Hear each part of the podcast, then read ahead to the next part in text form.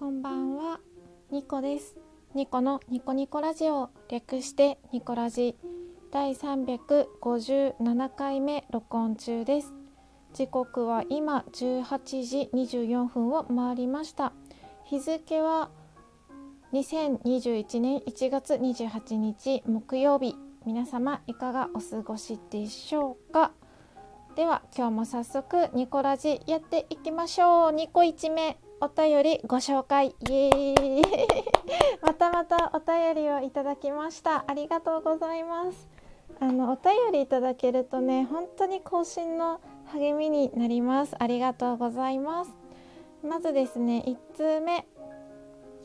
えー、デッスンさんからですねいただきました。デッスンさんいつも本当にありがとうございます。読ませていただきます。ちょっと言い方が違うかもしれないけど仲間外れというか疎外感とかも感じるかもしれないっていうのはわかる。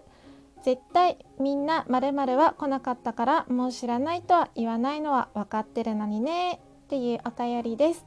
こちらはですねあの前々回のトークでライブに行けないと取り残された気持ちになるのなんでだろうみたいな題名のトークを聞いてまた同じトークを聞いてですね絵本係のまこさんよりお便りいただいております。まこさん本当にありがとうございます。嬉しいです、えー、読ませていただきます。ニコさんへライブ参加してないとっていうのめっちゃわかります。年末年始まさにそれでした。ニコさんだけじゃないよというのが伝えたくてお便りしました。ありきたりな言葉だけど無理せず楽しみましょうっていうね。お便りありがとうございます。嬉しい。あの年末年始私もね全然ラジオトーク参加できなくて楽しいイベントがね企画とかいっぱいあったみたいでなんかそれも参加できないの悔しいなって思ってましたね。うん、だからまこさんの年末年始まさにそれでしたって私もそうだったんですよ。うん、であのそうやって何て言うのかな自分の用事とか、まあ、私生活をね大切にするとラジオトークはいけなくなっちゃうなっていうのはあるし普段の平日年末年始とかだけじゃなくて平日も自分のことを優先しちゃうとねラジオトーク離れちゃうしなんかそれがねなんかもどかしかったりしてまあでも無理せずにね楽しむのが一番だなって思うのでこれからもマイペースにやっていこうと思います。まこさん本当にありがとうございます。あとですねまたまたデッスンさんからもう1ついただいてます。ありがとうございます。嬉しい。でこれはですねその続き第356回目は2回に分けて録音をしてるんですよ。でライブに参加できないと取り残された気持ちになるっていうその続きですね。続きのトークを聞いてデッスンさんよりお便りいただきました。ありがとうございます。お便り読ませていただきます。ニコさんへお疲れ様です。ニコさん意外とストイックだな。他の人を楽しませていることへの対価なのかもしれないですよ。デッスンより美味しい棒も1本いただきました。ありがとうございます。差し入れもいただいてお便りもとっても嬉しいです。でこれは何に対しての返事かっていうとまあそのライブに参加できないと取り残されてる気持ちになるよねみたいなトークの続きがの題名がラジオトーク楽しいよねでもてんてんてんっていうちょっと思わせぶりなねタイトルにしたんですけれどもそのトークの中で、まあ、お金のブロックっていう話をしてましてまあ自分がただ楽して楽しんでるだけのことに対して報酬をもらうのに抵抗があるっていうお話をしたんですね。でそれを聞いてレッスンさんがあの他の人も楽しんでるからその対価かもですよっていうね優しいお便りをくれました。ありがとうございます。そうなんですよね。そういうふうに思って受け取れたらいいなって私も思います。うん。自分が思う努力じゃない努力でみんなが楽しんででそれの報酬として対報酬としてお金をもらうことができたらなんか一番いいんだろうなって思います。えっ、ー、とまこさん、デッスンさん、本当にありがとうございました。はい、では次の話題いってみましょう。2個2目。鬼の話。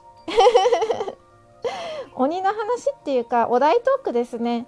昨日出ましたね。今週のお題。私の身近な鬼。ってさ結構難しいなって思って水曜日の時点昨日の時点では今週のお題トークはちょっと難しいからパスかなって思ってたんですけどまあ結構至る所に鬼ってあるなっていう 気づいてでトーク撮ってみようかなって思いました。うん。でまあなんで鬼なのって思ったんですけど節分が近いからですかね。それとも「鬼滅の刃」が流行ってるから？ななんで鬼がトークテーマなんだって思ったんですよね。で身近な鬼っていうと、まあ、鬼ってなんか鬼教師とか鬼嫁とか鬼ババアとか悪口っぽいなんか言葉で使われてたじゃないですか。まあなんか厳しいとか残酷とか怖いとかそういうイメージ言葉の意味としたイメージそういうイメージで使ってると思うんですよね。鬼教師とか特に。ででも最近あの鬼うまいって聞きません？で最初この言葉聞いた時鬼うまいって何って思ったんですけどあのニュアンスはすごい伝わるんですよ。とっても美味しいってことなんだろうなってすごく伝わって鬼うまいって言葉結構私好きで、まあ、自分はね言ったりはしないんですけど最初に言った人すごいなって思います。なんか鬼を身近に感じる 言葉だなって鬼うまいって。うん。思いましたね。でまあその鬼うまいっていうワードを元に今日はトークを取りたいなって思ってて鬼うまいおにぎりランキングイエーイ こじつけ無理やり。2個3目。私が好きな鬼うまいおにぎり。ランキングでご紹介させていただきます、えー、まず第5位。塩むすび。いやこれはシンプルに美味しいでしょう。嫌いな人はいないと思います。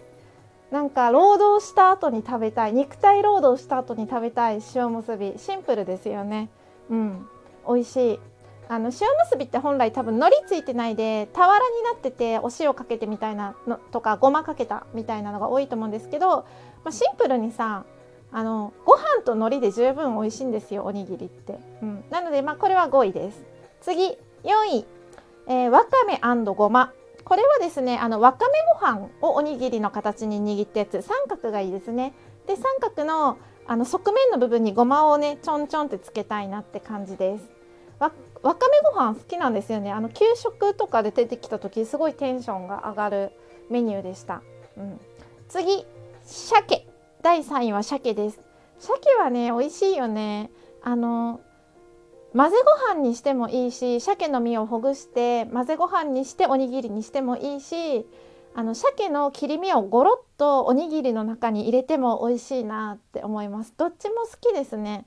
なんか個人的にはあの中ごは白いご飯の中に鮭の切り身がゴロッと入ってるタイプが結構好き、うん、混ぜご飯よりも。じゃあ次。第2位。明太子。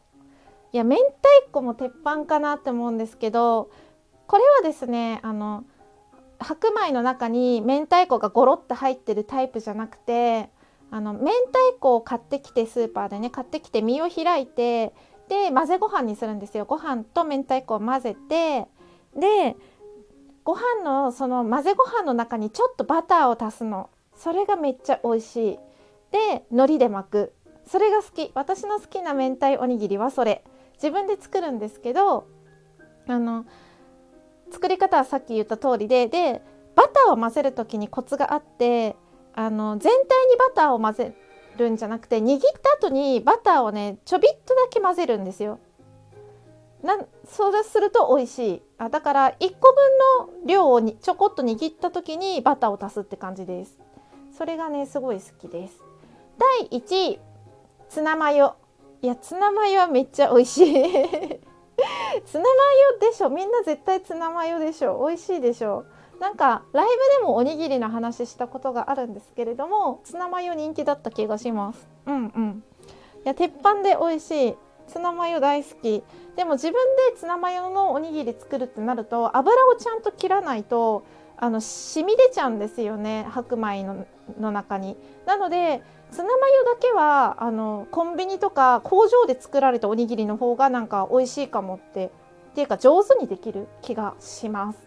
というわけで今週のお題トークに 関しまして身近な鬼鬼うまいというワードから、えーと、私の好きなおにぎりをご紹介させていただきました。